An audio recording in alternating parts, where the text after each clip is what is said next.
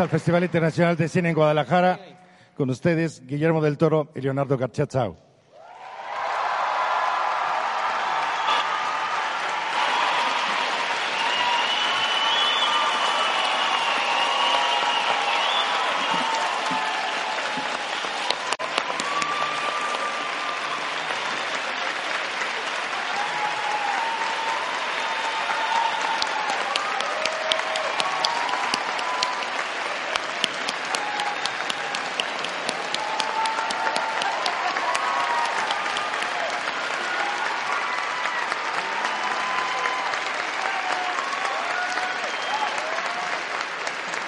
Gracias. Aquí vamos a firmar la constitución en estas sillas. Las sillas constitucionales, cabrón. Híjole. Trono y silla Sí, constitucional. cabrón. Del virreinato, cabrón. Bueno, bueno, Gracias por venir. Gracias por venir. Buenas tardes a todos. La mecánica va a ser la siguiente. Yo hablaré con él unos 40 minutos y los otros 20 minutos o lo que haya serán para preguntas de ustedes. Y le seguimos un ratito si se ocupa. Sí, sí, se ocupa.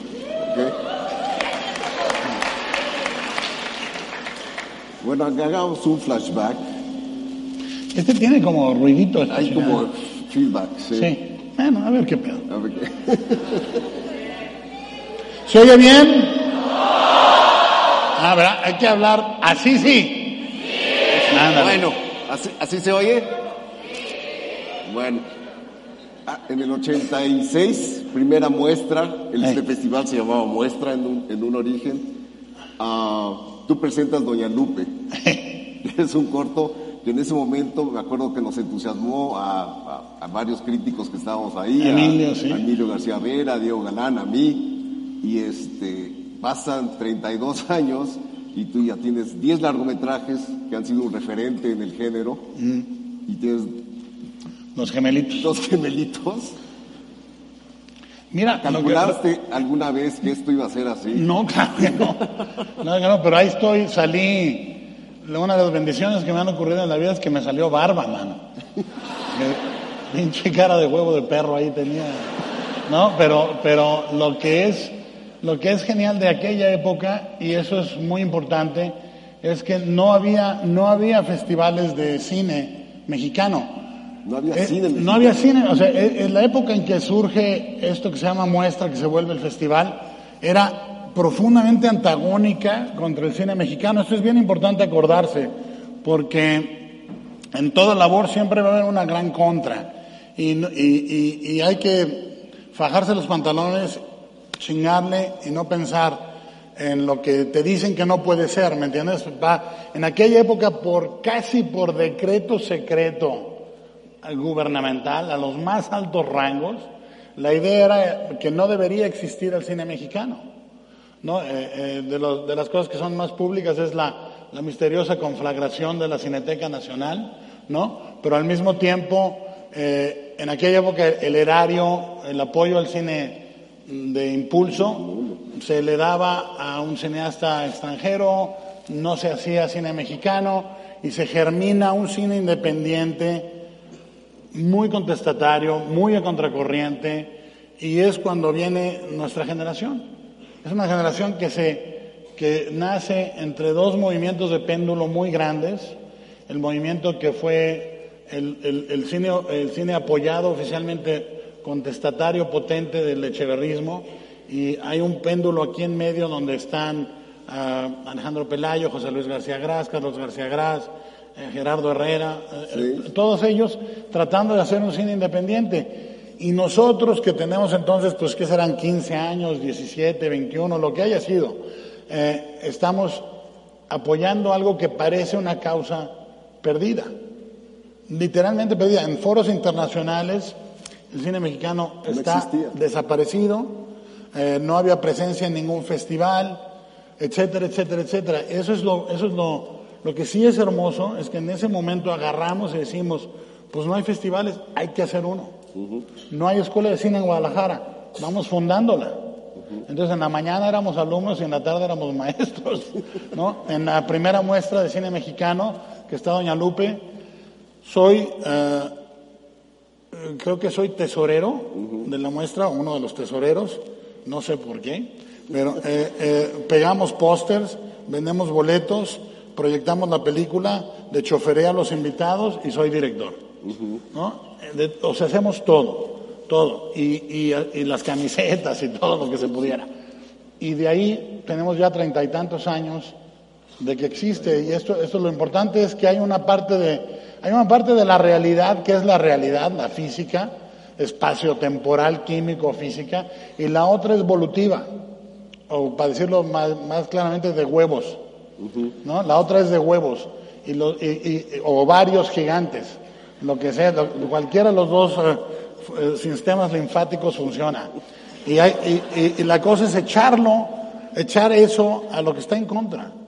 Entonces, lo que es muy bonito de entonces es que toda esa generación, me acuerdo, había, un- había una herramienta crítica que básicamente se dedicaba a hablar mal del cine mexicano, había un montón de cosas en contra y de ahí surgen cosas bien potentes. Alfonso Cuarón estaba de asistente de dirección, yo estaba haciendo storyboards, efectos especiales, lo que se podía. y, y antes de hacer Cronos, nos fletamos, Alfonso hace creo que siete episodios de hora marcada, yo hago 23 eh, episodios de hora marcada como, como creador de las criaturas, cuatro como escritor, tres como director y escritor. Donde podía, se hacían las cosas. Mi primer trabajo pagado es hacer un video para una galería de Guadalajara y me compré dos overoles y un montón de cómics. Con eso me ajustó. Pero, pero la cosa es eso, ese es el momento en que nace y es un momento en donde parece para mí que de la mano de ser joven viene la desesperanza y vienen los huevos también. y, y la rabia viene encausada que tiene que existir al ser joven. O sea, la, la- la gran noticia de esto, para mí la gran noticia de esto es que oficialmente el futuro son ustedes y el pasado soy yo. Eso es lo que es una gran noticia para todos. O sea, tienen que construirse ese futuro a partir de lo que existe en el pasado. En nuestro caso, José Luis García Gras, Alejandro, Alejandro Pelayo construye una maravillosa serie que se llamaba Los que hicieron nuestro cine, Sí. donde reco- recopila, reco- recupera a los grandes directores del cine nacional Su testimonio está. un testimonio invaluable y, y ves el pasado y dices, voy a hacer esto de manera diferente, como lo que sea. Eh, me acuerdo las comidas con Alfonso, el Chivo, el Perrito Estrada, Markovich, ¿no? Nos juntábamos a platicar de todo lo que no eh, se hacía en el cine mexicano y lo que queríamos hacer que no hacía nadie en el cine mexicano. Y a partir de ahí construíamos un futuro. Ahora, desde afuera la carrera se vive con cierto orden. O sea, se quedan narrados los premios, la llegada a un festival, todo este rollo, pero se quedan sin narrar un montón de cosas que están en medio, que son vivencias de, de pausas, tristezas, fracasos. Eh, entre Cronos y Mímica hay cinco años, entre Mímica y el Espinazo del Diablo hay cinco años. Es decir, tengo una década entera inactivo, si la sumas, y lo que se aprende en esa adversidad sirve más que lo que se aprende en un triunfo, porque, porque es donde haces la resistencia. O sea, es importantísimo hablar de esto porque, te digo, cuando se ve la cronología rápida, se vive un cuentito que no existe y que esos mitos pesan durísimo para, para editar una vida que va para arriba. No, la carrera, la carrera, la realidad es que es, imagínense un accidente de coche en cámara lenta. Ustedes lo están viendo desde afuera y dicen, ay, qué güey, ya se partió la madre. Desde adentro, una película es rebotas contra el asiento, la otra viene, ay, güey, te rompes dos dientes, la tercera es pegas de lado, la cuarta te pegó del lado del coche, sale la bolsa de aire. Así es la carrera, para uno que está dentro en súper, súper cámara lenta. Entonces, como dicen por acá, no les digan, que no les cuenten que la luna es de queso. Estas cosas, la adversidad es parte fundamental de ellas y es, es un instrumento ideal Ayer decía yo, en donde está el obstáculo está el camino. ¿no? Y es la neta, suena como galletita de China de la suerte, pero es la neta. y no es propositivo y positivo y no, qué bonito que el obstáculo, chingue su madre el obstáculo, pero hay que darle. Es por lo que les digo que la rabia encausada funciona mucho como instrumento. Y la adversidad del cine mexicano es inherente. Es inherente. Bueno, es inherente en toda actividad en México. O sea, somos un país conquistado. A partir de ahí viene todo lo que nos prefigura a nivel México moderno. O sea, tenemos eh, lo, hermoso, por ejemplo, para mí de, de ir a algún lado, porque tú ves a los escultores, los pintores, los escritores, hay una gran parte de gente científicos, atletas, que sale, ¿no? Y tiene que ejercer su labor desde allá. Puede ser Asia, Europa, Estados Unidos, pero lo que es hermoso es volver. Y que no es un solo camino, son idas y vueltas, ¿no? Y esto nos lo tenemos que plantear porque si el mundo vino a México y, y se apropió de lo nuestro, es lo propio nuestro usar el pasaporte para reclamarle al mundo lo que nos toca acá. ¿Sí? Vital, porque tenemos raíces, pero lo que nos da, lo que sí nos da el gobierno mexicano es un pinche pasaporte, cabrón. hay que usarlo, hay que usarlo. Si el mundo no tiene pudor para venir a tomar el petróleo y la luz y la chingada, pues nosotros vamos y le reclamamos lo que nos toque. Cabrón. Para eso sirve el pasaporte.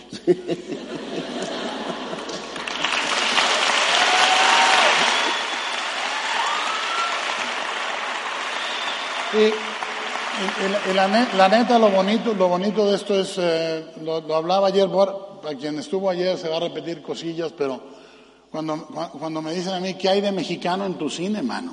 Les digo, pues yo, yo, ¿qué más quieres, cabrón? O sea, digo, también está mi fotógrafo, mi diseñador de audio, el diseñador de producción, pero yo. O sea, la entrada somos nosotros y venimos con experiencia con, eh, eh, nuestra forma de ver el mundo es completamente diferente a las demás. O sea, un director anglo dirigiendo la forma del agua, ay, llegó el agua. Lo planeamos como un mes y salió bien. La, o sea, la manera, la relación de México con el azar, por ejemplo, el instinto que tenemos para maniobrar es profundamente único en nosotros. La plasticidad que tenemos para enfrentar un problema, una oportunidad, ¿sí? un, reto estético es completamente nuestro. Y eso tenemos que saber que, es una ventaja gigantesca. Eh, ¿Qué es lo que pasaba en aquella época? Decir que querías hacer cine mexicano era, como dije ahí, casi un delito municipal. Sí, sí. Yo me acuerdo cuando mi jefe me presentó, me presentaba mi jefe con sus amigos, este es, este es mi hijo el que hace cine. Uh. lo veían como pobre cabrón. Un vago malviviente. y, y, me acuerdo, me acuerdo de alguna novia de la prepa que decían, pues este, y, tu novio qué hace, pues hace cine.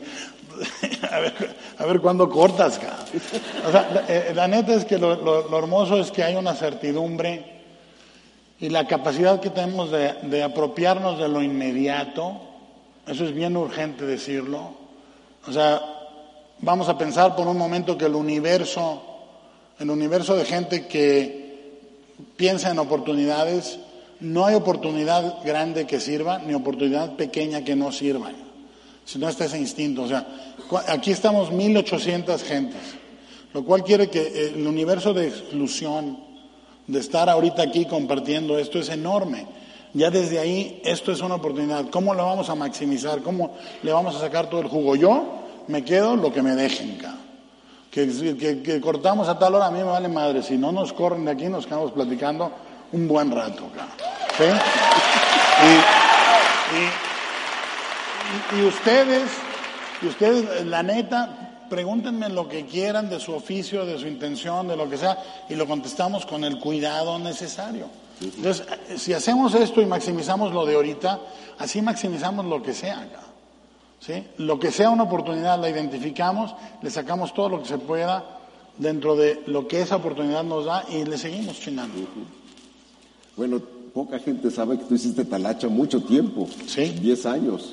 Diez años eh, trabajando con eh, José Luis García Gras, Carlos García Gras, Alejandro Pelayo, con eh, Arturo Ripstein, Nicolás Echevarría. con Nicolás Echeverría, con- en Cabeza de Vaca, que inventamos un montón de cosas.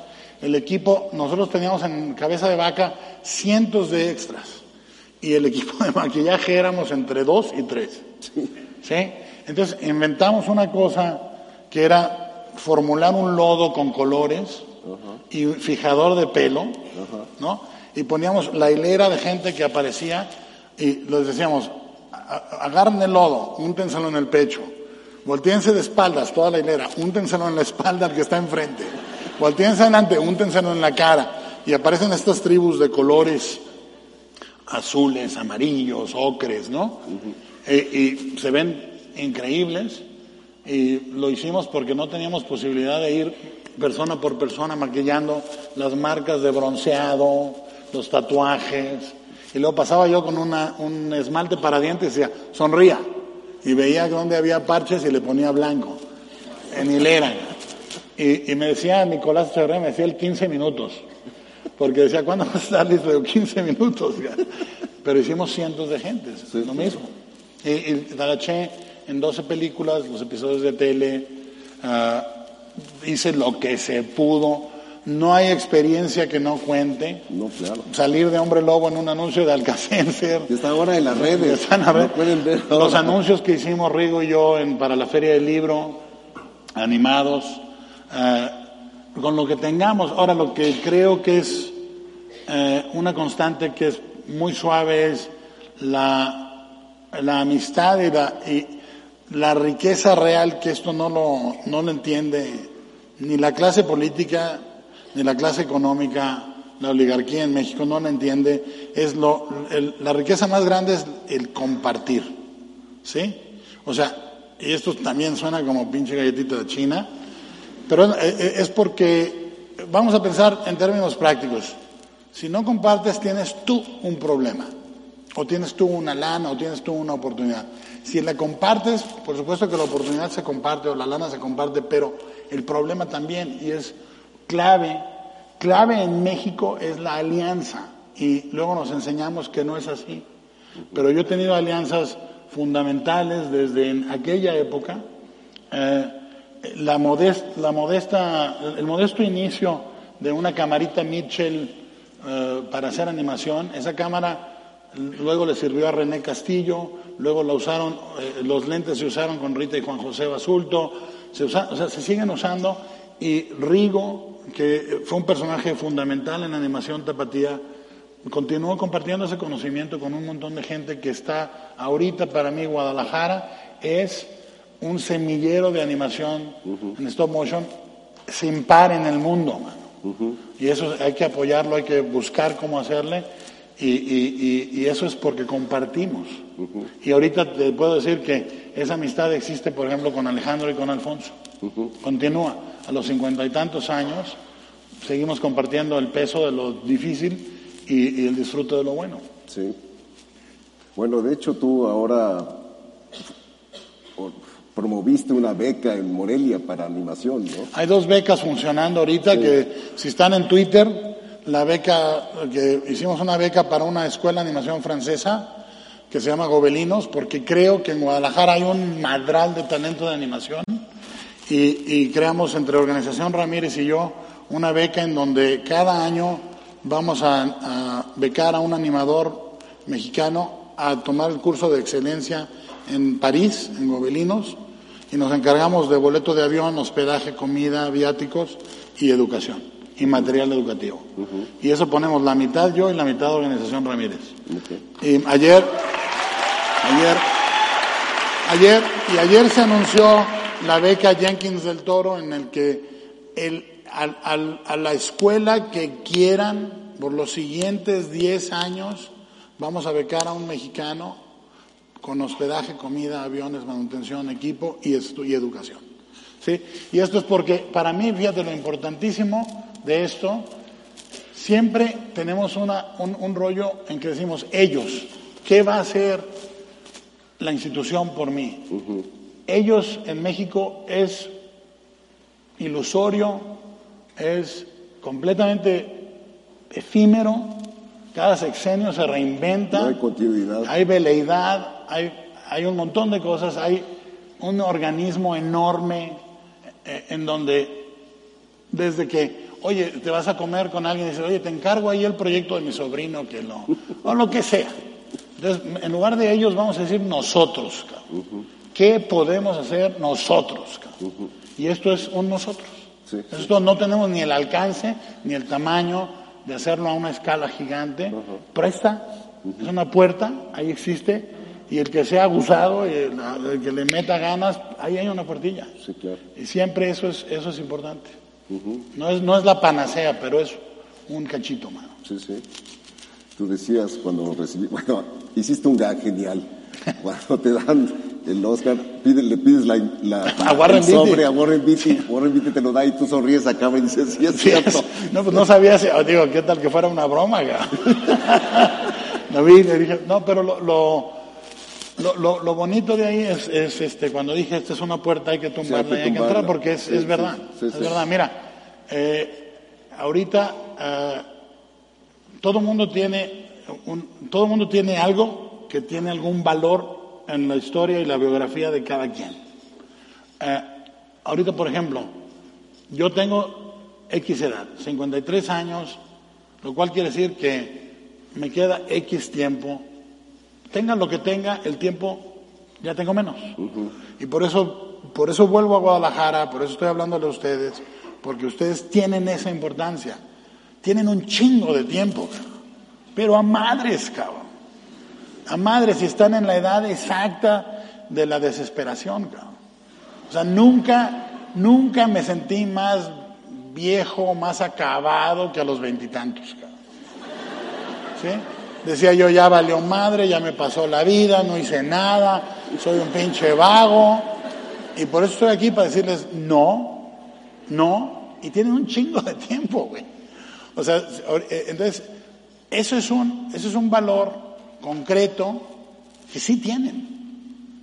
Entonces, y uno parte en la reconstrucción de la realidad, la alquimia que esa rabia bien dirigida les da, esa alquimia trafica en materiales intangibles, talento, tiempo, etcétera.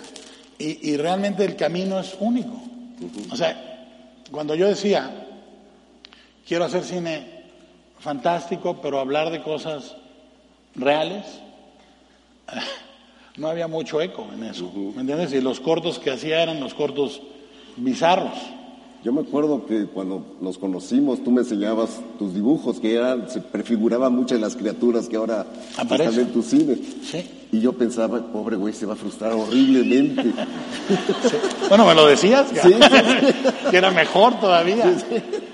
Bueno, y, y lo que pasa es que eso, eh, eh, cuando a, a cualquier estadio que ustedes vayan llegando, agradezcanle siempre a los amigos y agradezcanle siempre a los enemigos. Y a la gente que les dice no, porque el no es un calibrador del sí. Sí, es para lo único que sirve. sí, sí. El no calibra el sí. Que llegan conmigo, con Berta Navarro, con Leonardo, con la universidad y les dicen que no, no es, eh, eh, ese es, eh, perfectamente les ayuda a calibrar su sí. Y puede ser que se tarden. O sea, yo me acuerdo, terminando Cronos, fui a solicitar apoyo a IMCINE con el Espinazo del Diablo y me dijeron que no. Sí, me acuerdo. Terminando Cronos. Sí, sí. Ah, cuando hicimos Cronos, normalmente la aprobación de una película se tardaba un año y medio, dos años, nosotros tardamos cuatro. Hicimos storyboard, construimos la, la- la maquinita, y era no, no, no, y tuve la fortuna de tener a quien es mi madre cinematográfica, que es Berta Navarro, que no se rindió, no, no me, no me dejó rendirme, y logramos hacer la película. Pero aún ahí, eh, cuando íbamos a ir al Festival de Cannes, fuimos como pudimos, llegamos siete personas o seis a un departamento, el baño era un desmadre, Eh, y, y nuestro presupuesto de promoción de Cronos era 10 pósters y un rollito de Durex. Y llegamos y, y dije, con, con 10 nos alcanzará. Y llego, llego al Festival de Cannes y está flotando Arnold Schwarzenegger, un globo de Arnold con pistolas y anuncios espectaculares y camiones. Y dije, ay, cabrón. Y fui café por café y decía, ¿me permite pegar el póster de Cronos? Y nadie nos dejaba pegar el póster de Cronos. Me devolví con nueve pósters y el rollito entero. güey. Pero, pero ganamos la Semana de la Crítica, que fue la Sí. primera vez en 33 años que ganaba una La película mexicana. mexicana Sí, en sí, Cannes. sí. Entonces, bueno, pero, pero mira, la- las historias, las historias buenas eh, se cuentan porque acaban bien, pero la, la historia buena es, pase lo que pase al final, la que no se rinde. O sea, hay películas mías que adoro que las ha visto mucho menos gente, como El Espinazo del Diablo, ¿me entiendes? Que me parece una de las que más quiero y tuvo una carrera hermosa de producción y muy accidentada de distribución. Pero para mí es una película en la que aprendí un montón, sentí por primera vez un respaldo completo con, con Pedro y Agustín Almodóvar, que me permitió hacer la película como yo quería. Entonces, eh, siempre va a existir algo accidentado en, la biografía. Y como es un asunto evolucionario, entendamos que somos salmones yendo contracorriente al río, un montón de, ese, de esa corriente se lleva un montón, pero hay que seguirle nadando. Y eso ya sé que es, es, es desesperante eh, oírlo, ah, pero eh, eh, de verdad es cuestión de simplemente usar esa rabia. No es, oh, el positivismo y pensamiento mágico y que yo llegaré, no, que me dé la vida, chingue su madre, es encabronarte y seguirle dando. Así, pues chingue su madre. Sí, sí, Así, sí. así. Yo acuerdo, bueno, tu anterior película, La forma del agua, es, La cumbre escarlata, Y Pacific Rim, sí. que fue una película injustamente vendida, vendida como película de terror, De cuando terror, no era sí. película de terror. Sí, y te digo, y ahí llega un madrazazazazazazazo. Sí, O sea, mm, las dos películas, Pacific Rim hizo un montón de dinero, pero fue una película también que hubo un, un antagonismo enorme a nivel estructural, eh, que ya será cosa de relatar en un cafecito, Ajá. pero fue durísimo. Y luego vino la Cumbre Escarlata y venía da- de haber dedicado cuatro años a dos proyectos que no funcionaron, que no dirigí. Sí. Y eh, es una década bien, bien, bien, bien, bien difícil. difícil, sí. Entonces, eh, yo he hecho tres películas que las he hecho diciendo es la última. Ujú, La primera fue la- El Espinazo, Sí, la segunda fue El Laberinto y la tercera es La Forma del Agua. ajá, Estaba diciendo, ya no hago más. ujú. Voy a hacer esta y a la chingada. Porque está, está muy durazno este rollo, ¿no? Eh, Y, y- y esas son las que para mí son más satisfactorias en retrospectiva. Y, y cuando llegamos a la forma del agua, el primer presupuesto era calculado en alrededor de 60 millones de dólares. Y yo sabía que no nos lo iban a dar. Yo sabía que no debía ser así. Presenté la película en el 2014 a, a Fox Searchlight y les, les planteé la historia, les enseñé una maqueta, les enseñé dibujos y básicamente estaba diciendo es la historia de una mujer muda que se enamora de un, de un dios acuático eh, y es musical, thriller, comedia y melodrama. Entonces, y está en blanco y negro. Y les dije, ¿cuánto me dan? Me dijeron, 16 y medio si es en blanco y negro, 19 y medio si es en color. Va. Color. Vámonos. Y, y- y eso es tres veces menos que lo que se había calculado que se necesitaba. Y lo que se ve en Y pantalla. lo que se ve en pantalla es 70 Sí, sí, sí. pero la hicimos ahí y eso es, de verdad, es, no importa el número, es el ingenio mexicano con que se resuelven las cosas. O sea, yo digo, Cronos costó 1.95 millones de pesos, de dólares. El, espinaz, el laberinto costó 19.5.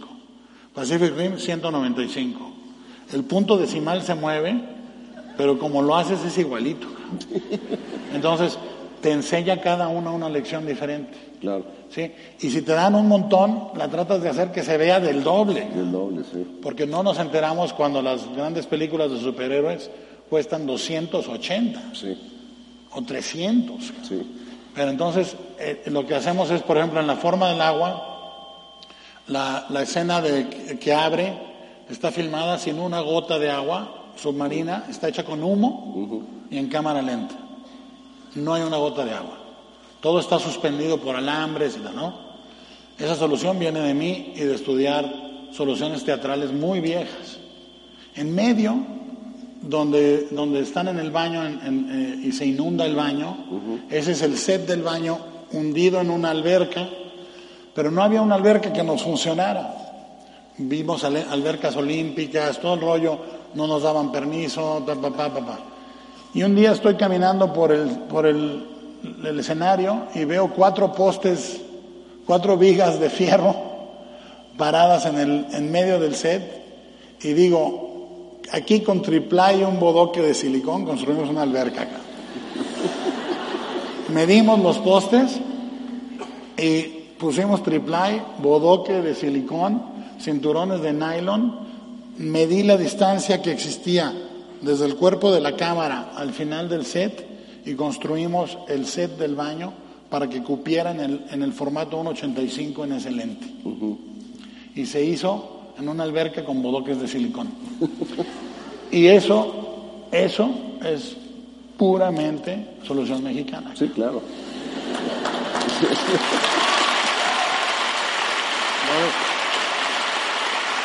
Entonces, a nivel, a nivel Pacific Rim también hay la solución del bodoque de. El- el- la Lo hay mucho. del masking. ¿no? Eh, Absolutamente del masking. y- igual cuando estábamos a punto de hacer la forma del agua, estábamos haciendo la tercera temporada de la serie The Strain eh, para Fox y, y yo pasaba por los sets y decía, esta estructura funciona, no tiren el set. Esta estructura funciona, no tiren el set. Entonces usábamos los huesitos del set para hacer el set de la forma del agua. ¿Sí?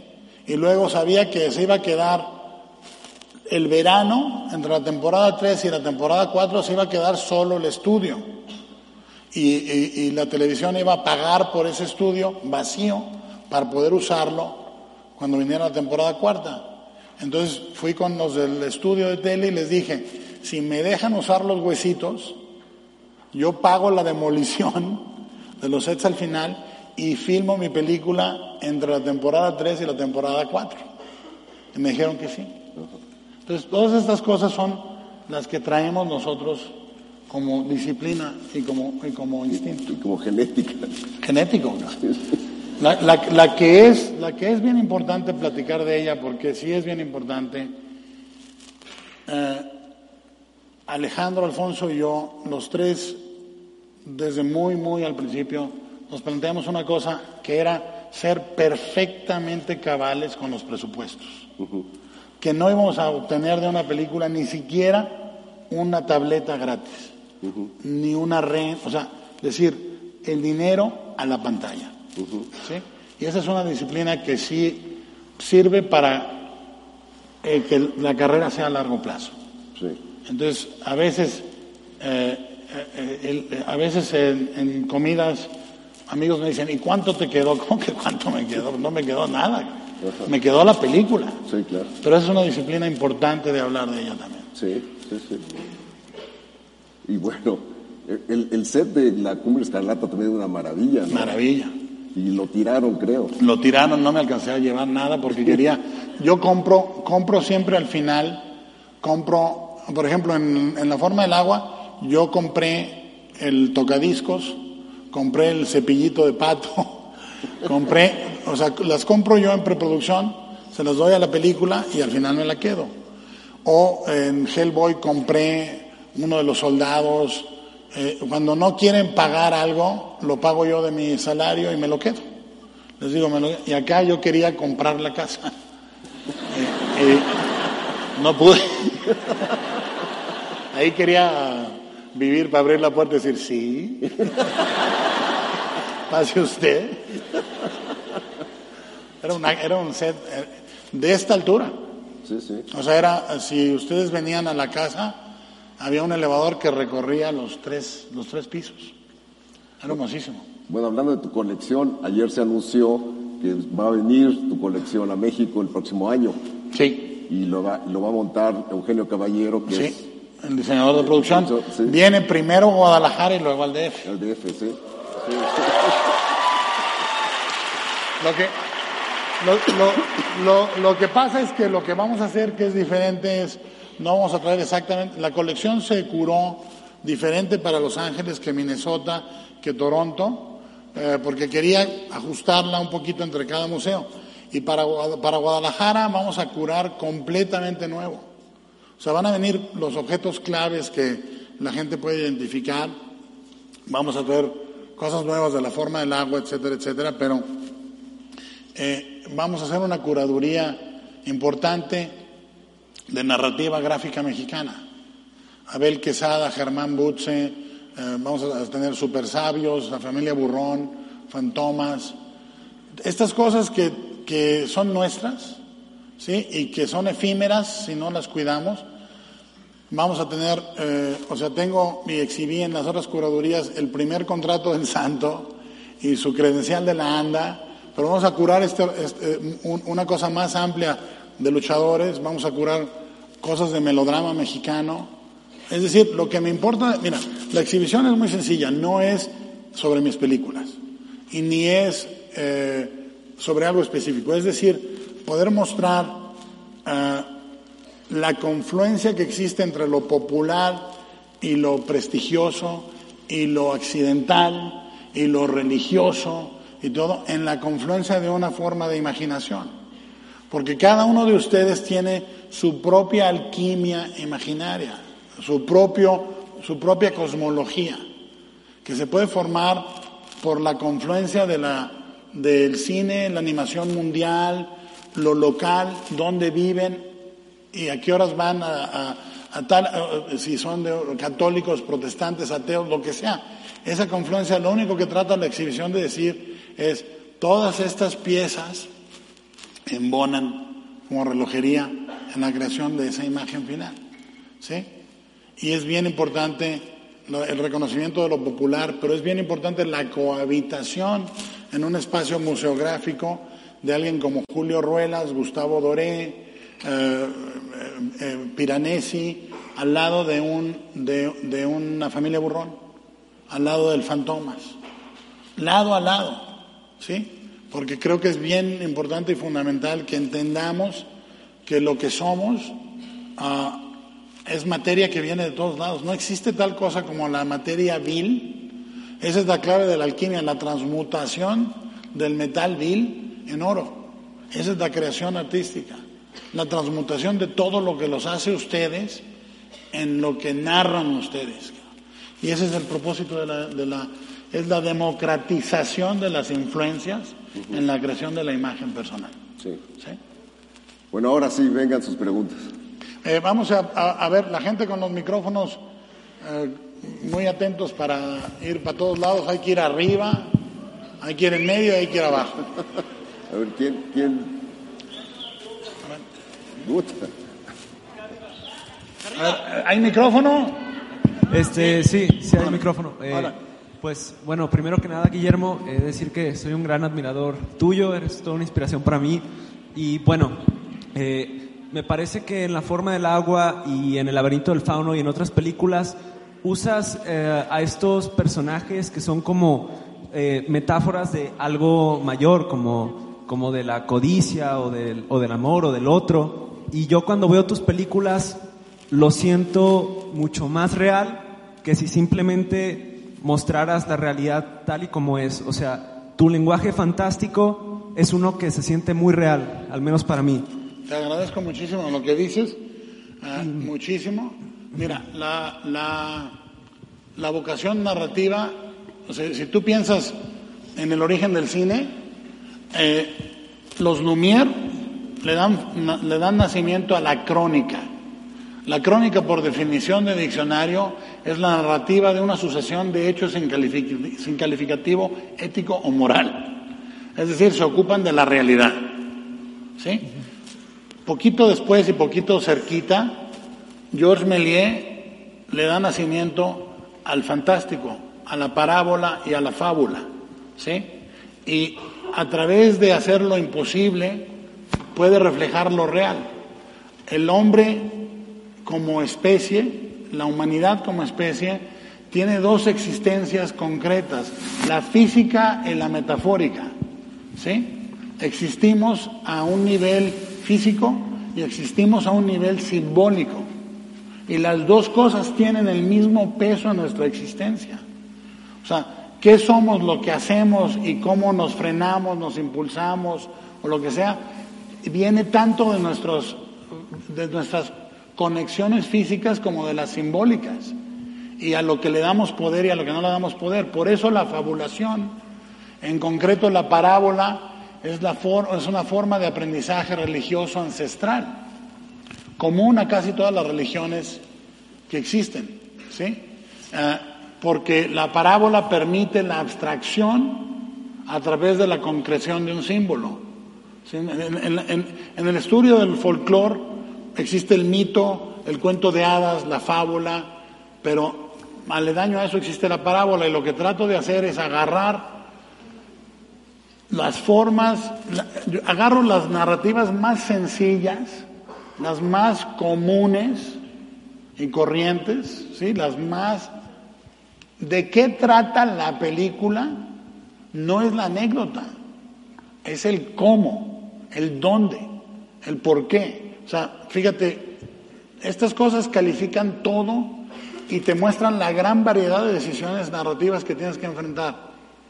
Ah, si tú agarras la, misma historia, la cuentas diez veces, Romeo y Julieta, en Verona con los Capuleto y los Montaño, o los Montesco. Ok, está bien, la voy a ver va a estar buena. Pero si tú me dices, en, durante la Primera eh, Guerra Mundial en Alsacia, o me dices eh, durante la, guerra de secesión en Estados Unidos entre, entre un eh, afroamericano y una, una hija de un dueño de plantación, me interesa instantáneamente. En Santa Teresita, entre un chavito popis ¿no? y, una chava que le lucha, también me interesa pero son completamente diferentes. Y tendemos a discutir el cine a un nivel narrativo, pero muy poco a un nivel simbólico. Cuando analizamos un fenómeno plástico, le concedemos todo el peso al elemento audiovisual o, visual narrativo de ese fenómeno ah, plástico. No leemos el cine así. Nos la pasamos platicando del cine a medias. Yo te agradezco muchísimo lo que dices porque efectivamente trato de trabajar con símbolos grandes, a veces demasiado concretos, porque así funciona la fabulación. ¿Sí? Así funciona la fabulación. Y te agradezco muchísimo lo que dices y ofrezco también eh, la idea de que el cine se debe discutir a un nivel plástico porque en, en ese contenido va la forma. Hablábamos ayer, si tú discutieras las pinturas de Van Gogh o de Monet o de Manet o de Renoir, de quien quieras, solamente en términos de argumento. Oye, ¿qué tal la pintura esta de Van Gogh? Es un florero, mano. Unos pinches girasoles ahí. Uno de ellos está medio pocho, güey. Ay, tan pobre Van Gogh, maestro. Qué mal pinta, pero si discutes la fuerza del trazo, el grueso del trazo, la firmeza del trazo, la vivacidad de la composición de color, la composición orgánica, etcétera, etcétera, etcétera, eso es lo que hace eso. Y lo que hace al cine cine es eso. Y lo que para mí, para mí permite el cine es el reconocimiento físico de nuestra realidad, es decir, ándale, ahí vivo yo. Es igualita a mi mamá ese personaje, ¿sí? O el reconocimiento de lo interior y lo cifrado a nivel simbólico. Entonces, ese sentimiento lo conozco yo. ¿sí? Esa abstracción me pertenece. Y creo que las dos funciones tienen la misma calidad. Te agradezco muchísimo. Ah, te agradezco a ti, Guillermo. Muchas gracias.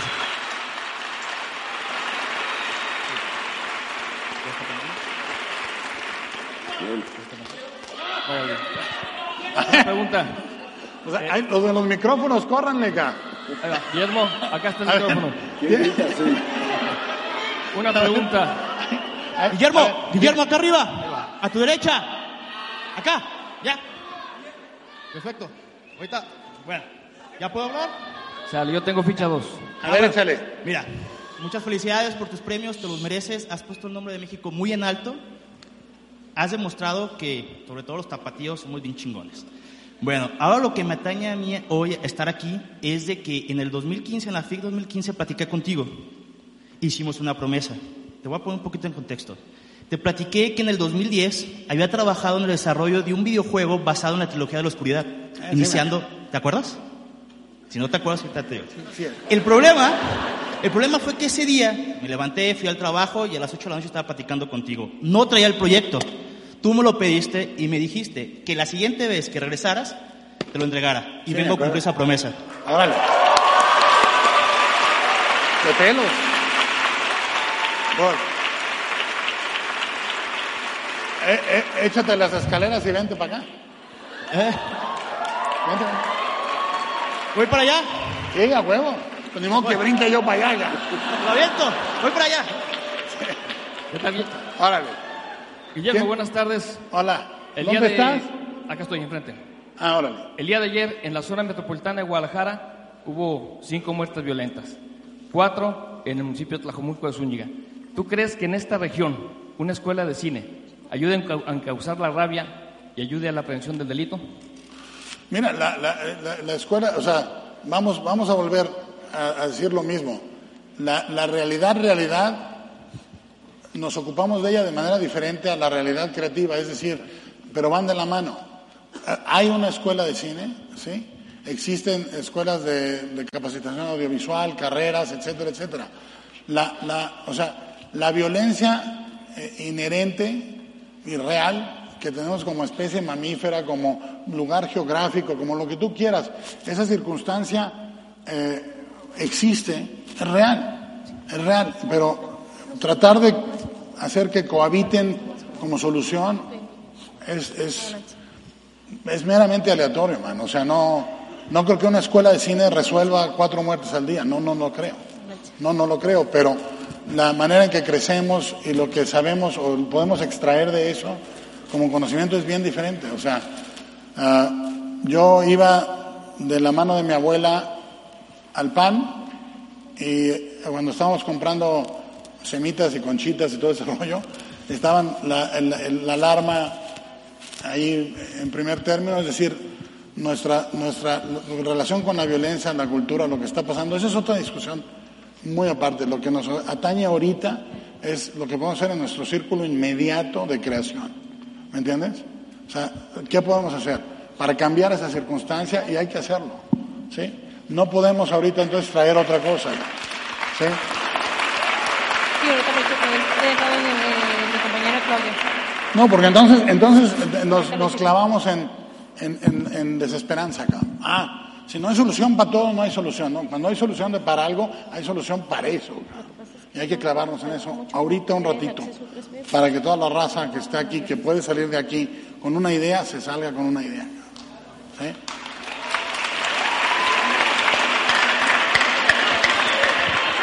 A ver, aquí adelante. A ver, aquí estos de adelante. Estos de adelante. a ver. A ver, acá viene, eh, que venga un micrófono. ¿Quién trae el micrófono? ¡Acá arriba! Échale, échale. Ahorita van. Hola. Guillermo. ¿Qué tal, Guillermo? Acá, acá, acá, de acá. este lado. Acá, acá. Guillermo, Este, primero que nada, Guillermo. mucha- muchas gracias por brindar al país un momento de orgullo de que una persona mexicana nuevamente haya triunfado en el extranjero. Y te quiero decir, ¿qué piensas o cuál es tu postura de que ahora el gobierno federal no se colgó de tu éxito? ¿El qué? El gobierno federal ahora no se colgó de tu éxito. ¿Y quién, y quién les va a creer, ca?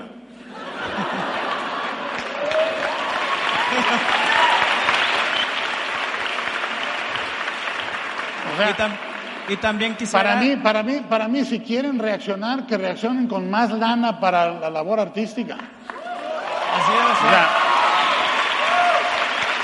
que reaccionen, que reaccionen apoyando las escuelas de cine que están en situación bien difícil. Si hacen eso, encantado que sea una reacción a lo que sea. ¿Sí? Si hay un acto en concreto, bienvenido, mano.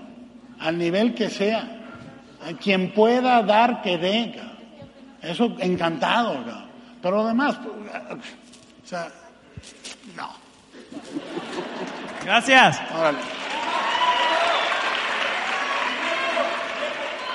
Aquí adelante, don. Guillermo. A ver, ahí va. Ahí va, pe- pe- eh, órale. Sí, Gracias. órale, sigues tú, ca. Sí, pe- espérate que. a- a- Yo- micrófono aquí, luego ya tú. Ok. Órale. Gracias. Órale, aparte, Gracias. aparte, espérense. Aparte les digo, la idea era acabar ahorita, ni madre. Nos quedamos media horita más y si no le seguimos. Ah, hasta que nos saquen. Entonces le seguimos. Pásate. Guillermo, soy Alex Morgan. En 1982, en un aula del Instituto de Ciencias, tuve la fortuna de ver tu primera película. Mi más sentido pésame. ca.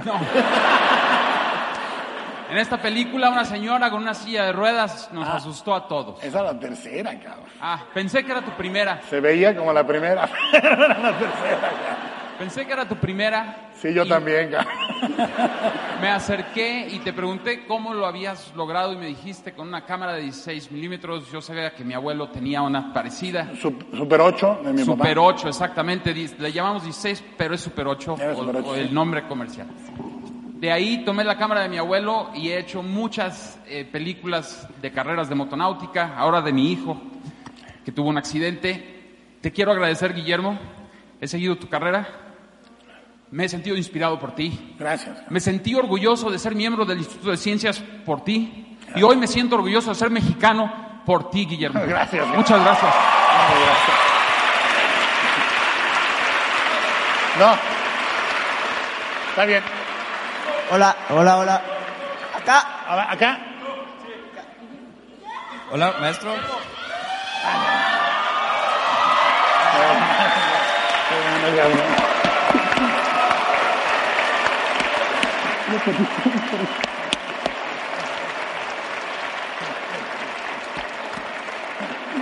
Te echo un grito antes de irnos, ¿sí?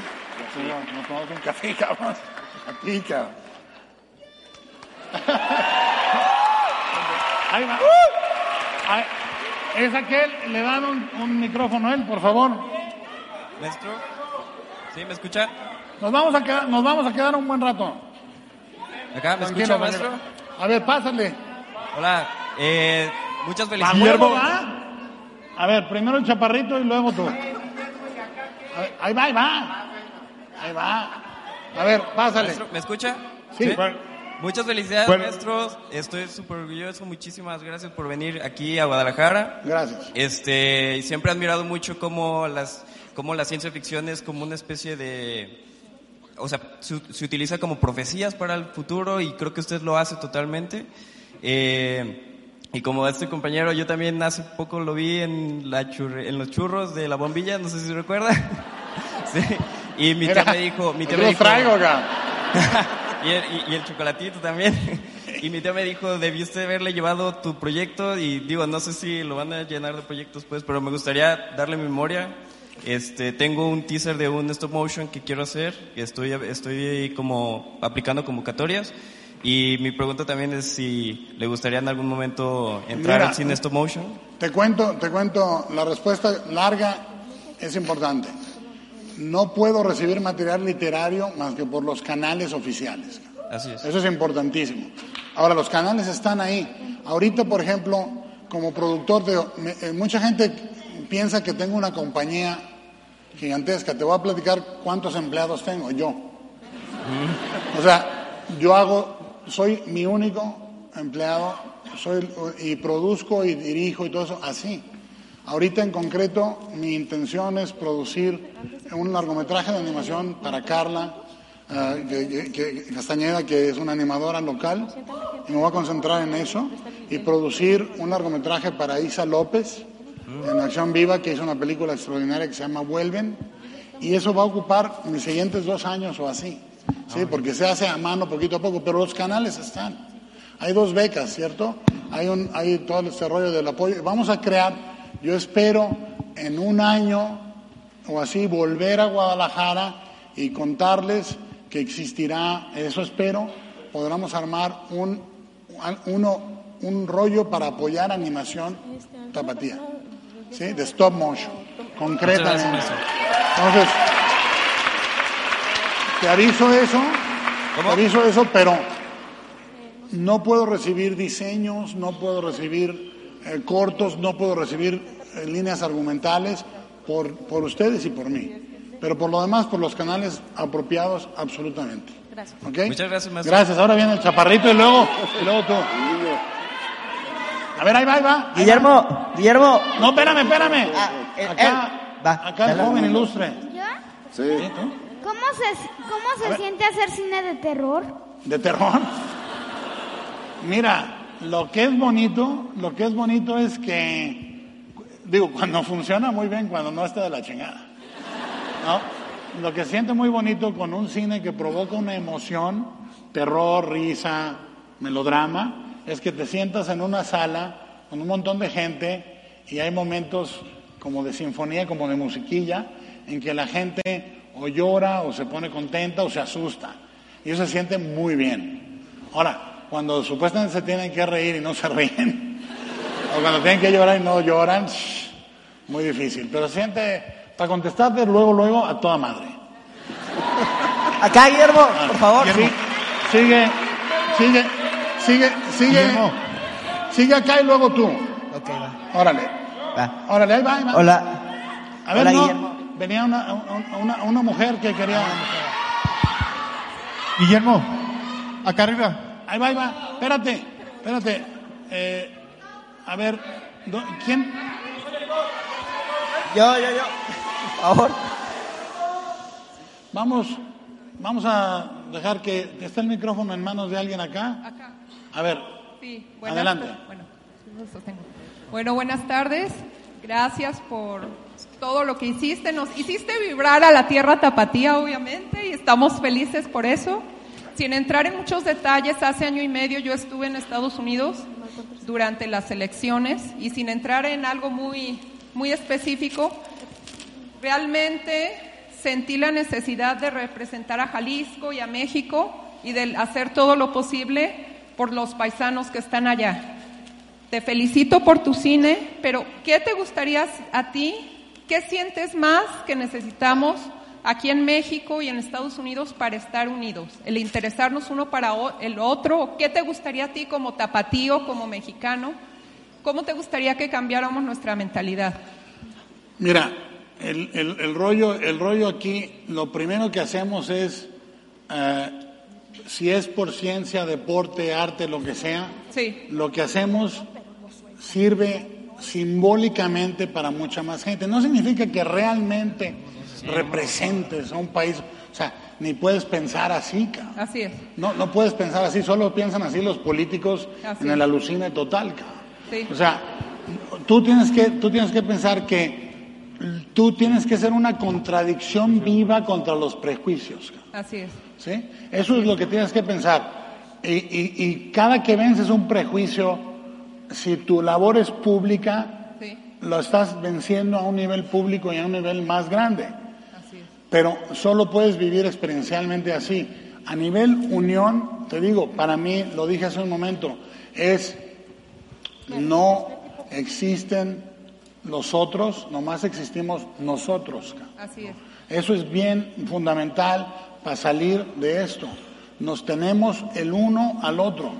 Así es. Oye, Y, y cuando hacemos la guerra de uno al otro, pues gana, gana el otro lado. O sea, nosotros tenemos, eh, para mí la, la forma del agua era fundamental que existiera.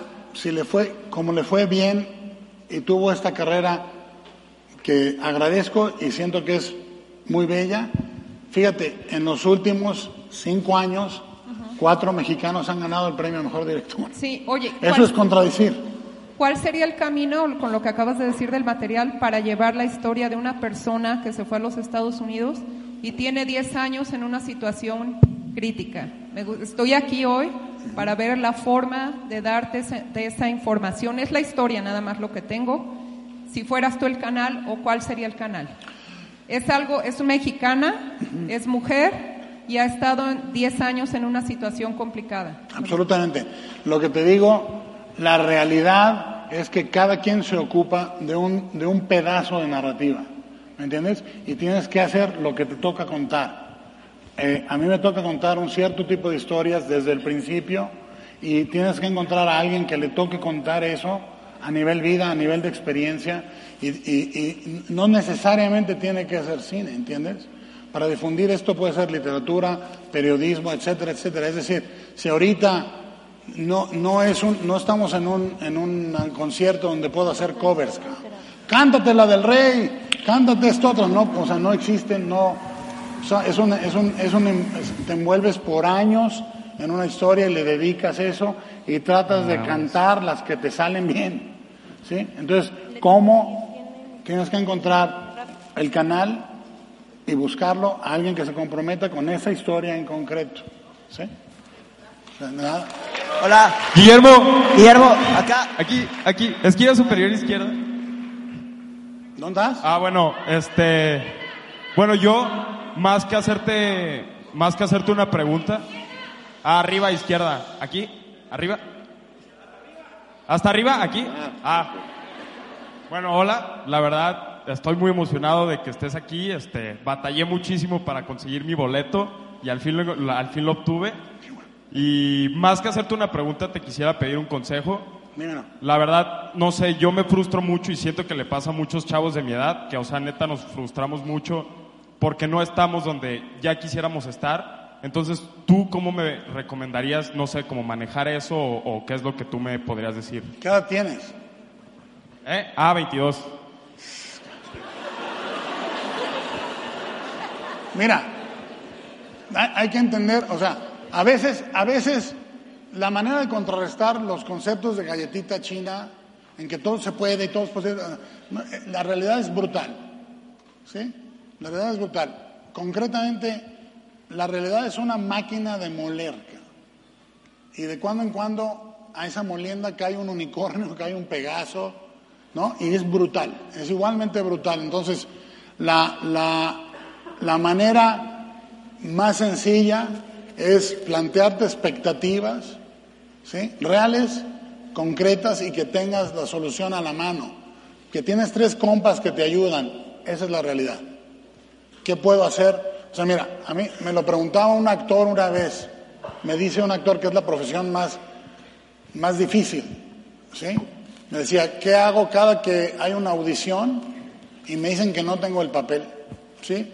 La contestación es, la única realidad que controlas es la de llegar a dar la audición y tú decir antes de entrar, ¿qué voy a sacar de aquí? Voy a practicarla sin pronunciar la R. Voy a practicarla llorando. Voy a practicarla como sea. Así llegas, tú haces lo que tienes que hacer y la realidad te dice no o sí, pero tú ya hiciste lo que podías. Alfonso y yo, cuando hacíamos la hora marcada, decíamos, ahorita en este episodio vamos a practicar con el dolly o vamos a hacer el episodio todo en verde, ¿sí? O vamos a hacer este episodio por disolvencias. No suena como una gran ambición, ¿no? Suena modesto, pero lo lográbamos y esa era la práctica. Ah, la desesperación a los 22 viene medida por la expectativa. Entonces, tienes que, tienes que mantener tu expectativa alta porque esa frustración te lleva a la realidad y a moverte, cabrón. A huevo, pero tienes que entender eso. Tienes que entender, es una negociación con la realidad. Y, y- y- y no puedes plantearte una cosa que te destruya porque la expectativa es excesivamente alta. cabrón. Entonces, ah, 1985 hago un corto que se llama Doña Lupe, en Donato Guerra y Leandro Valle, sobre una viejita que renta cuartos y, se lo rentan dos judiciales que trafican marihuana y se agarran a balazos. Media hora, un costo total de 1.950 dólares. ¿Sí? Esa era la expectativa. Lo que pasó con el corto es practiqué esto, practiqué el otro y eché a perder un montón. Es decir, yo podía decir, es que quiero hacer cronos. ¿Sí? Entonces la medida es esta negociación entre tu, tu deseo, la realidad y mantener suficiente frustración para moverte, pero no demasiada que te destruya, es una ecuación delicada y te, te toca solo a ti. La realidad es la realidad y va, y tú tienes que negociar los obstáculos de esa, cabrón. ¿Sí? No sé si sirva esto o no, cabrón, pero ahí estuvo. Hola, Guillermo. Guillermo, acá arriba a la izquierda, a la derecha, perdón. Este, una cosa que te quería preguntar, Guillermo, es, me encantan las películas, la música casi siempre es, una música muy romántica y, por ejemplo, en La forma del agua, cuando están en el baño, están abrazados, es como un waltz. ¿Cuál- ¿Cuál es tu proceso para encontrar la- los sonidos, la música correcta para una escena? Fíjate, la, la formación de la formación de diseño de audio que tuve, a eso te, eso te pone en evidencia mi edad, ¿no? La, tuve por oír eh, las mezclas de LPs más elaboradas que yo tuve cuando era chamaco, que era la mezcla de Alan Parsons del lado oscuro de la luna, de Pink Floyd, y las mezclas del primer álbum solo de, y el segundo de Peter Gabriel que creaban un paisaje sonoro muy concreto. Y luego eh, la pared, etcétera, etcétera. Pero yo oía, eso me servía porque, contrario a una película, no había VHS, no había nada. Pero contrario a una película, el LP lo tenía, lo ponía, me ponía los audífonos y me ponía a oír cómo viajaba el sonido de un lado a otro, se contestaba. Y a partir de ahí, la filosofía que tengo de mezcla es que sea de 360 grados y que haya, por ejemplo, una máquina corriendo en el, en el canal de atrás del cine, haya un grito aislado en la derecha y se va construyendo poco a poco. Lo que haces en cualquier labor de dirección es decir, ¿cómo lo entendería yo mejor? ¿Sí? Lo que sea que quieres comunicar, no es que pienses en el público, dices, ¿cómo lo entendería yo mejor? Visualmente, en puesta en cámara, en puesta en escena, a nivel de construcción de color, de composición, lo que sea, y lo mismo con el audio. ¿Sí? La música, hay un momento en que tienes que decidir de quién viene la música. Es decir, hay películas donde la música es la voz de la película, no necesariamente de algún personaje. Califica la acción del personaje, la descalifica, la opone, la apoya. Es decir, esas son opciones. La otra es que la película contenga la voz del personaje. En el caso de la forma del agua, los dos personajes que más se entienden no tienen palabras. Todos los que usan la palabra se confunden. ¿sí? Los que están en silencio no. Entonces, desde el principio le dije al compositor, tú eres la voz de, de los dos personajes principales y eres la voz de la película a través de ellos. Entonces, encontramos eh, la melodía ahí trabajando. Eh, con Desplat, que es el de la forma del agua, es con el que mejor he colaborado en música nunca en, en 25 años de carrera. Entonces fue, es orgánico a la narrativa. Esto se los platico, es importantísimo. Cualquier decisión formal tiene que ser una decisión narrativa. No puede ser porque se vea bonito. Se tiene que ver bonito, pero tiene que tener peso narrativo. ¿Por qué es ese color? ¿Por qué es esa forma? ¿Por qué es esa textura? ¿Por qué el otro personaje tiene una textura diferente? Denle peso narrativo. ¿Por qué, por ejemplo, eh, el personaje del capitán en el laberinto del fauno, cuando estábamos diseñando el audio, usamos, eh, aquí hay gente con la mano levantada, por cierto, para el micrófono, eh, y hicimos un sonido de cuero que crujía, ¿no? Porque el cuate estaba tan apretado que cuando se movía tenía que crujir. No lo notas, pero ahí está, ¿sí? La, el, el diseño de audio, por ejemplo, la voz principal del hombre anfibio en la forma del agua es un pájaro, ¿sí? Y luego soy yo. Y así hago los monstruos porque es más fácil para mí hacer el ruido que explicarlo, ¿no? ¿Te sirvió? Muy bien. Aquí en medio. Guillermo. En medio. En medio al centro. Aquí. Ahí va, espérame, espérame, espérame. Espérame, ¿quién? Arriba a tu derecha. A ver. Acá, acá y acá. medio arriba. Órale. Acá, acá y acá. Primer piso, jovenazo. Órale, ¿quién tiene el micrófono por ahorita? Aquí, aquí. Órale.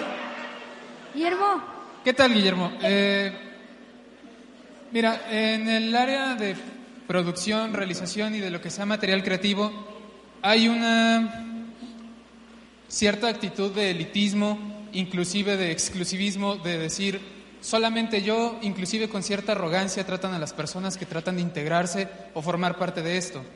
Eh, ya sea tanto festivales, pequeñas producciones o lo que sea, te tratan como si fuese un favor que te hacen el de formar parte de esto.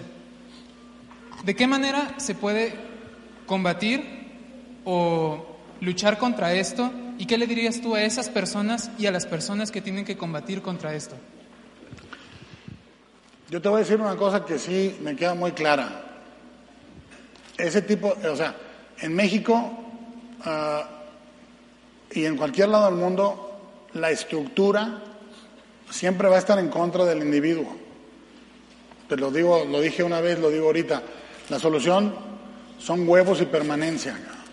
Llevo, llevo, llevo 20 años en una industria yendo y viniendo, filmo en Europa, filmo en Estados Unidos, filmo en Canadá, yendo y viniendo. Te cuento una cosa, en esos 20 años, las gentes en el más alto nivel de poder han ido cambiando.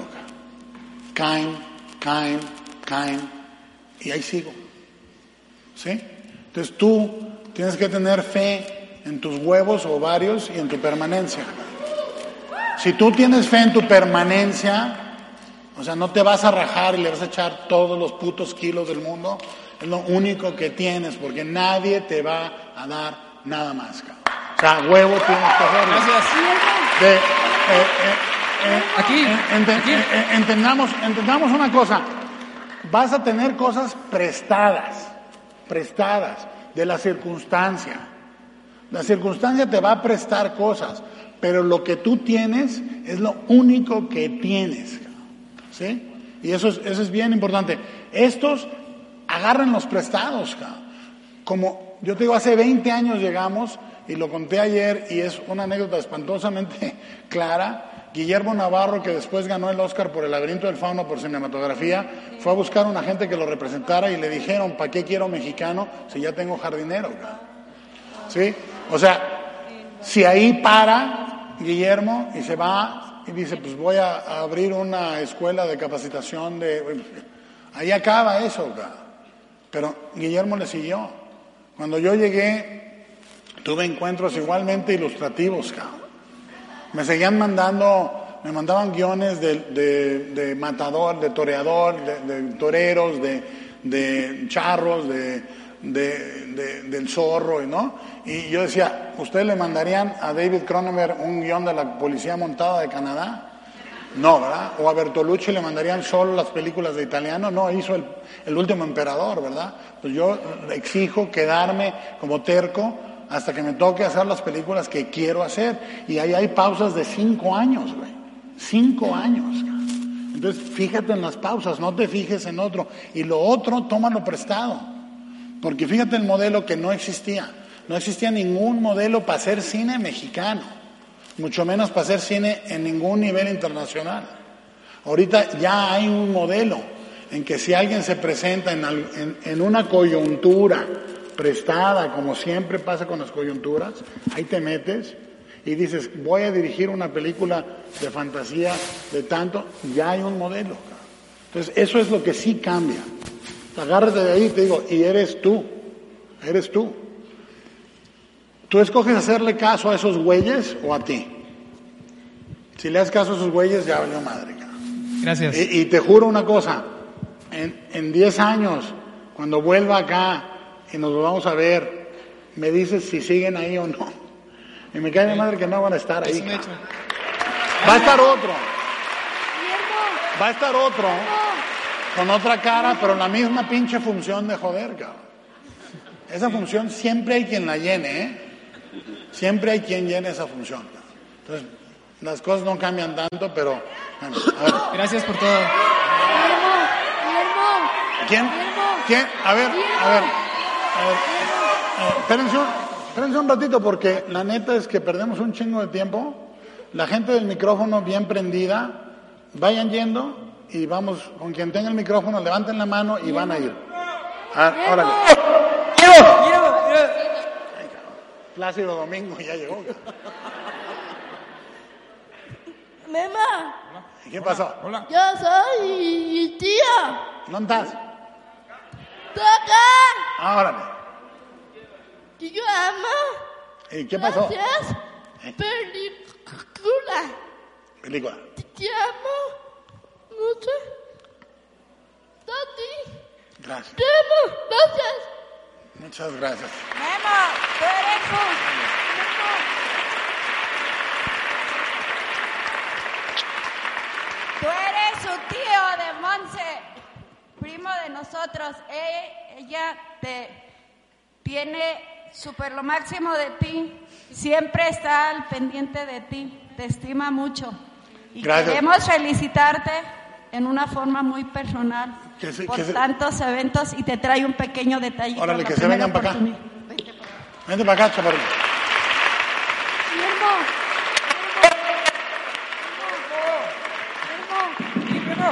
Aquí, en segunda fila. Acá. Aquí. Segunda fila. Al frente. Guillermo, Guillermo, me, presento. Soy buen amigo de tu padre. Te estoy buscando desde el 2011. Le dije a tu padre, jefito, estoy terminando un libro. Ya que lo registre y todo, que- me gustaría que me hicieras una reunión con, tu, con, con Guillermo. Sí, cómo no. Me dice que te platicó y, que, y le dijiste, padre, dile a tu amigo que estoy hasta la madre de chamba hasta el 18. Pero hablo del 2011. Me interesa mucho platicar contigo de unos de un tema muy muy fuerte, muy real y que en un momento dado tú lo podrás comprobar y de un personaje como para que tú lo desarrollaras. Me urge verte porque es una situación trascendental, cuando menos para mí, y de un nivel que afecta a toda la humanidad. Ok, mira, te voy a contestar muy sencillo. Nos vemos en un momento y recibe el sí o recibe el no. Porque la cosa es, eh, nos vamos a encontrar y lo que puede ser trascendental para mí, como lo he vivido en mi vida, puede no ser trascendental para otra persona. Para mí es importante que tengamos el momento, pero si pasa, qué bueno, y si no pasa y se queda como libro, tienes que buscar a alguien más. Yo encantado me ajusto a tu, a tu, ¿cómo se llama? A tu agenda. Entré en contacto con Lupita, con Ale- eh, traté de hablar con Alejandro, Sí, pero sí, aquí sí. estoy y con la mejor intención felicitarte primeramente, pero pues la fama ya la traes desde hace muchos años. Esta es una coronación No, no, justa, no, yo- merecida. Yo, yo encantado, te repito. Estoy, estoy a tus órdenes, Guillermo. Gracias. Gracias a ti. Fila en medio. Vamos a, vamos a echarnos. Aquí. Aquí arriba. Aquí. Vamos a echarnos, vamos a echarnos cinco más. Vamos a echarle. y, y- y- y- entonces repartan los micrófonos y luego hacemos otras cinco, ¿ok? Repartan los micrófonos. Eh, adelante, por favor. Aquí en se- en la segunda fila en medio. Eh, primero que nada, me gusta mucho la creatividad que pones en tus películas y me gusta mucho sobre la ciencia ficción. Eh, pero también estoy consciente que también tienes otros proyectos. Por ejemplo, soy, eh, estoy al tanto de un proyecto que tienes con Hideo Kojima en un juego que estás produciendo que se llama Death Stranding. Si Eh, me- de él, ¿eh? Me gustaría saber qué es lo que, cuál es tu visión sobre la creatividad en otros medios como los videojuegos. Mira, las formas narrativas audiovisuales eh, varían y son bien diferentes las reglas para cada una. Televisión no es cine, cine no es televisión, videojuego no es cine y cada una tiene una virtud diferente. Para mí Kojima es uno de los maestros del videojuego, eh, de los grandes en la historia. Rompe la barrera eh, entre, el entre el jugador y el juego, eh, logra momentos profundamente conmovedores, cinemáticos, etcétera. La labor que tengo con él es meramente de actor, ¿eh? En Death Stranding. Aparezco, no sé qué va a hacer conmigo, man. Puede, puede hacer cosas absolutamente horripilantes conmigo, no tengo ni idea, man. Pero, pero lo que sí es, desarrollé un juego con él y desarrollé otro con THQ, que fueron aprendizajes narrativos muy, muy interesantes. Las reglas narrativas son completamente diferentes. En, en cine hay una estructura heredada de lo aristotélico de tres partes, principio, desarrollo o conflicto y clímax, ¿sí? o desenlace, y en, en- el videojuego es una mandala multifragmentada, donde tienes que organizar y orquestar las bifurcaciones para que se vuelvan a encontrar y haya una continuidad. Es un, es un fenómeno muy, muy interesante y en el, en el videojuego puedes escoger, por ejemplo, un verbo como parte narrativa, hacer, porque es qué hace el jugador, en lugar de solamente ser pasivo.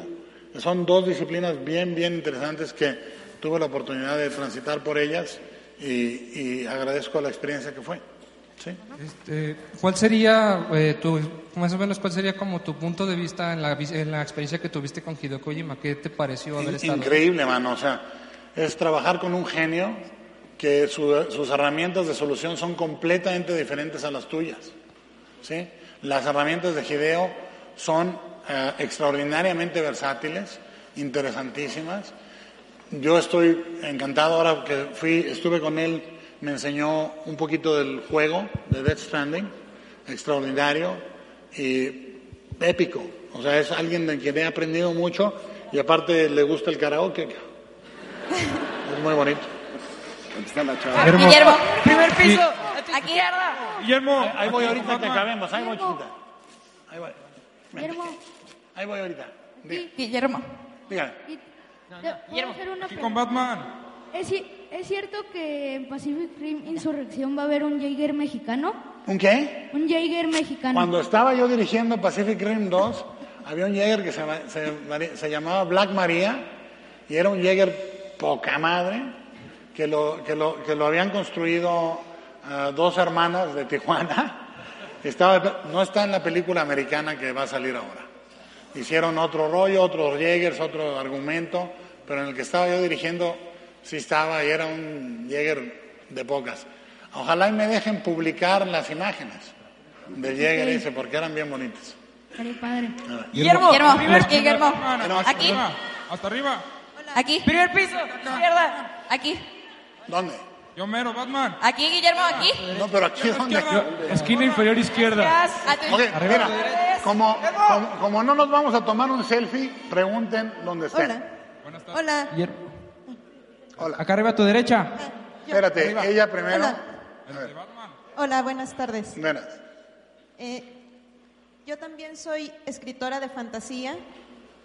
Quiero agradecerte porque pues es un género, yo sé que es muy difícil para que te hagan caso, te publiquen, lo tomen en serio.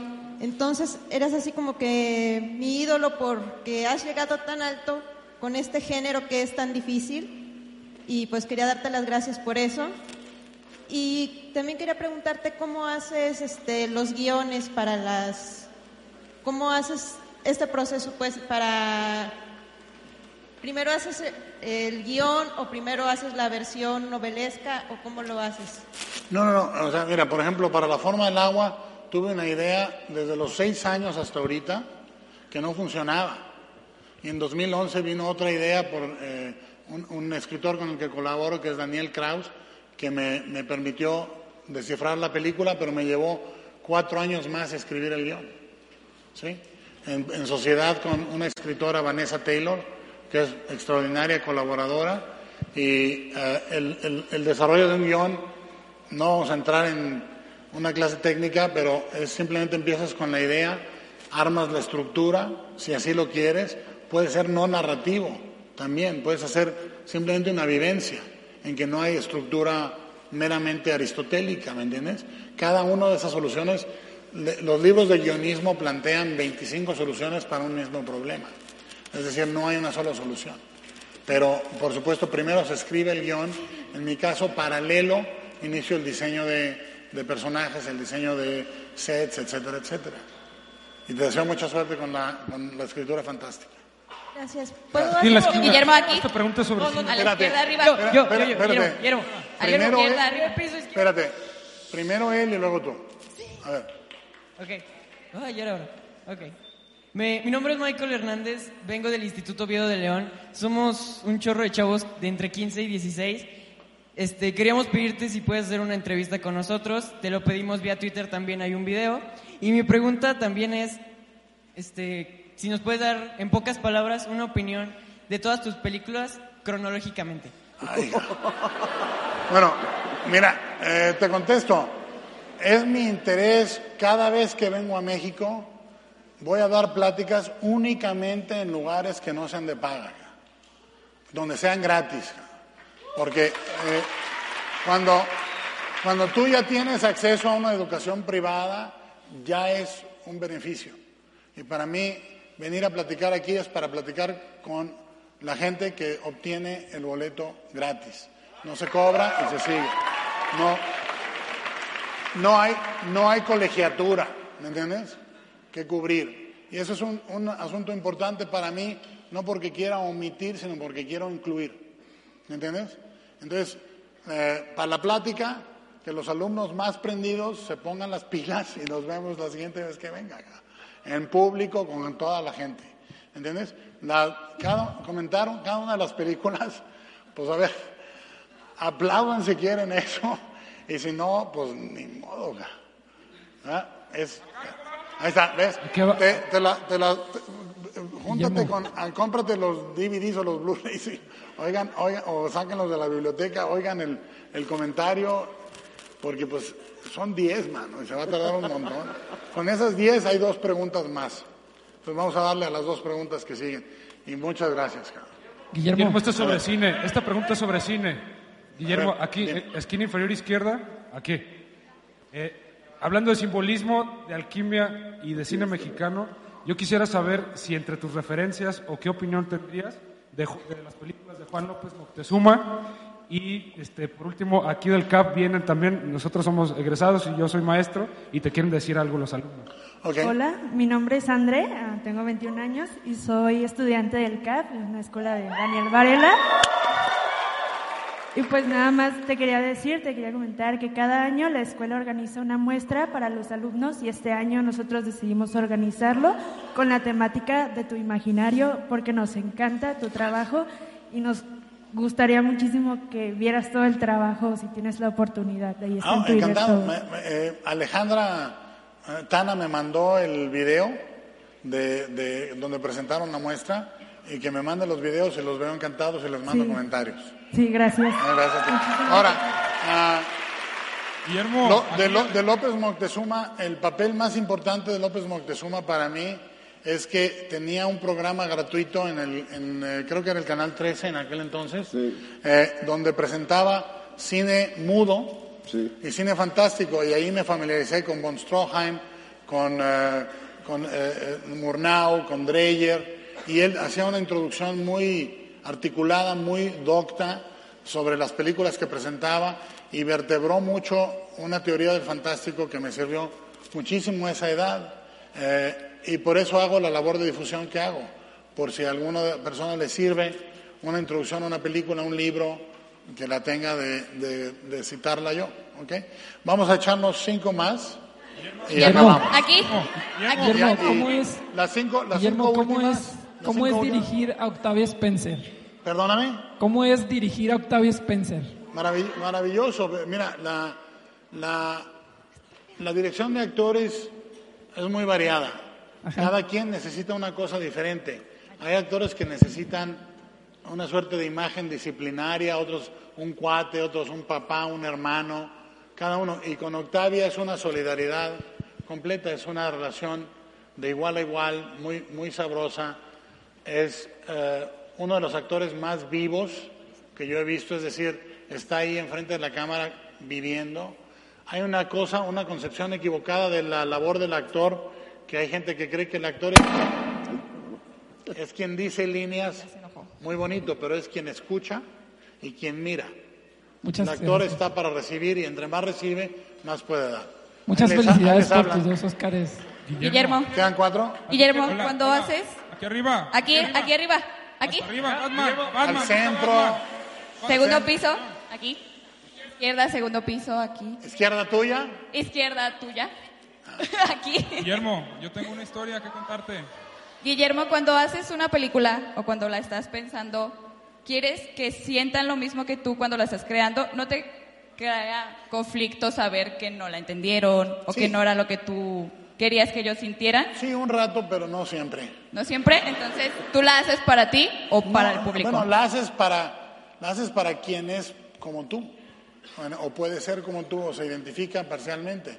Hay gente que dice, no me gusta ninguna de sus películas, hay gente que dice, me gusta esta, pero no me gusta la otra. O sea, eh, lo único que tienes que hacer es decir, ¿qué, qué puedo narrar yo que no, esté, que no haya sido narrado de esta manera por nadie más? ¿Sí? Ya el resultado, te digo, si es difícil, claro que es muy difícil. Eh, si el cine es un acto de comunicación, el resultado que sea en comunicación es muy difícil. Por supuesto que sí. Pero, pero ¿sabes qué pasa? Que las películas encuentran a su público con el tiempo. A veces una película sale y X años después eh, es la favorita de alguien. Eso me pasó a mí con muchas películas como espectador. Entonces es natural imaginar que le pasa a otros, pero claro que la pasas de la fregada cuando no conectan. Claro que sí. Es horrible. Muchas gracias, Guillermo. A ti. Guillermo, ¿qué tal? Piso izquierda. Ah, Guillermo, tres, Guillermo. Aquí a la ¿Tienes izquierda. ¿A la izquierda hasta tuya o arriba. mía? Primer piso izquierda, Guillermo. Hasta arriba. Izquierda, primer piso, Guillermo. ¿Has pensado en alguna película Espérate, que es- espérate. Eh, ¿Izquierda tuya o mía? Tuya. Hasta acá, arriba. primer piso, izquierda. Acá, donde te pidieron el consejo. Sí. Guillermo. Ah, ah, cuarto Al piso. lado de la pantalla. Oye. Lo que pasa es. Bueno. Ahora. ¿Qué tal, Guillermo? Soy Alejandro Coronado. Eh, tengo una duda. ¿Cuál es, eh, cómo, de qué forma la gente nueva que está entrando al cine puede aprovechar las nuevas plataformas de streaming? Y para ti, ¿qué opinión tienes en cuanto a que la academia rechaza estos formatos como para ser premiados o si tengan que de alguna forma este, pues, modificar este tipo de reglas? Mira, cada que entra un formato nuevo de comunicación, tarda X tiempo en entrar en función completa de comunicación ah, y de aceptación. O sea, a mí me acuerdo, me acuerdo cuando me explicaron una cosa bastante insólita, que me decía que el primer adaptador de la tecnología es la pornografía y el último el, el- el- el cine familiar. Y efectivamente era cierto. Es decir, la primera plataforma va ahí y la última plataforma va al cine familiar. Entonces, lo que pasa con el streaming es que no es un formato, es un modo de distribución completamente nuevo. Por supuesto, puedes contar con el hecho de que el streaming está regulado ya a favor de una estructura. Evidentemente, desde el nacimiento está regulado por una estructura. El antagonismo de que puede existir o no entre estas plataformas, eh, la durabilidad lo va permeando. ¿sí? ¿Qué quiero decir con esto? Hace 15 años una película salía y tardaba un año y medio en salir en video. ¿sí?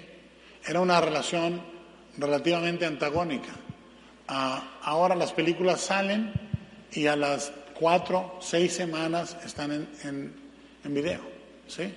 Es decir, todas esas cosas van a ir cambiando en un diálogo a nivel industrial, como oportunidad, como oportunidad de distribución para alguien independiente.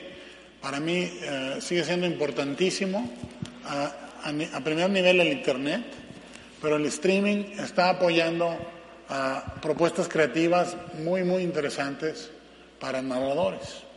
Eso es lo único que te puedo decir, pero, pero eso es concretamente lo que está en el momento actual. El futuro, imposible predecirlo, porque es interacción entre las dos formas. Ti. Felicidades por... Guillermo, aquí arriba. el Guillermo, piso, por a tu favor. izquierda. Cuarto piso a tu izquierda. Del lado derecho. Cuarto piso a tu izquierda. Cuando dale la palabra. Cuarto piso a tu izquierda, busca Batman.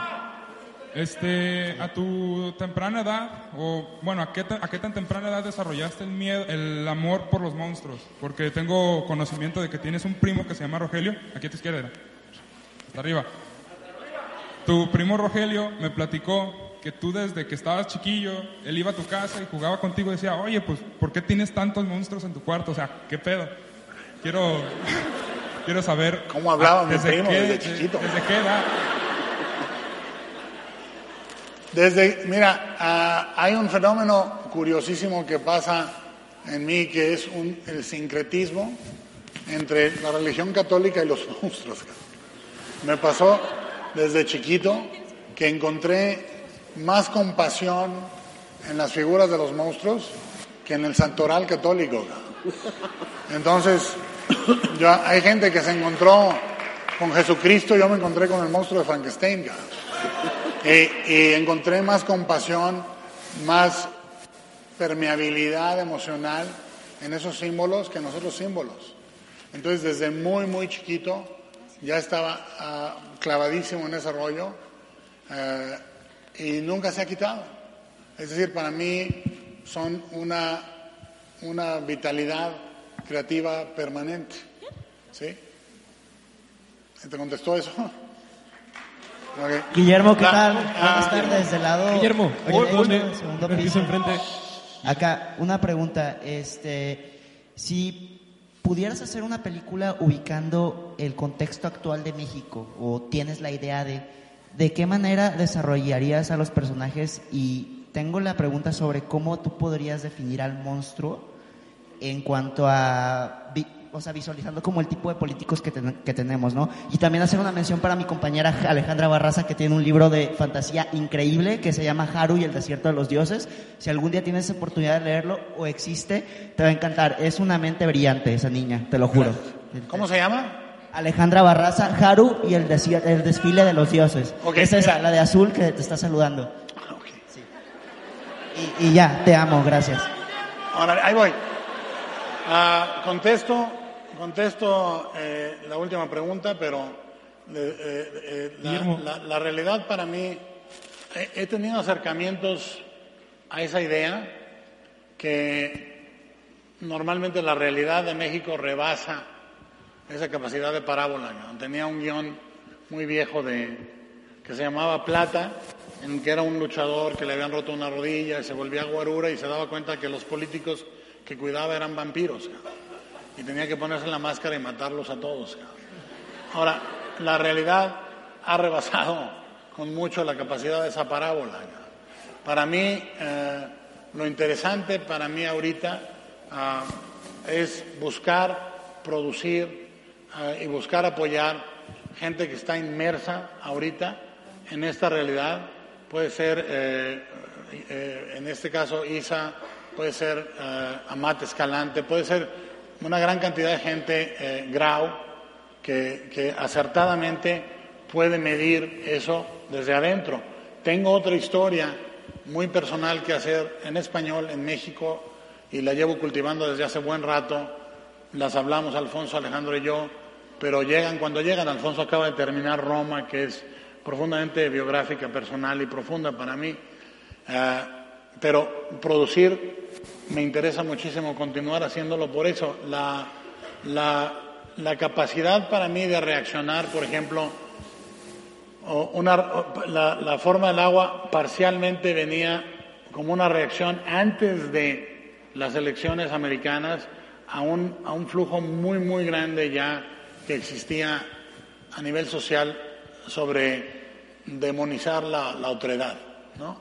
Y venía como un reflejo muy concreto a eso y a muchas otras cosas más. La, la película sale de, de una necesidad emocional concreta. Y creo, te digo que no todas las funciones narrativas cumplen todas las necesidades que existen. Ah, si un árbol da aguacates, da aguacates. Si un árbol da naranjas, da naranjas. A estas alturas la toronja que doy es la toronja que doy y voy a seguirle. Espero dar, eh, no es mi esperanza, es mi compromiso volver a hacer una película en México. Eh, no necesariamente va a hablar de lo que necesita todo el mundo que se hable, sino de lo que necesito yo hablar en el momento, pero sí existe eso. La esperamos con muchas ansias. Muchas gracias. Gracias por venir. Muchísimas gracias.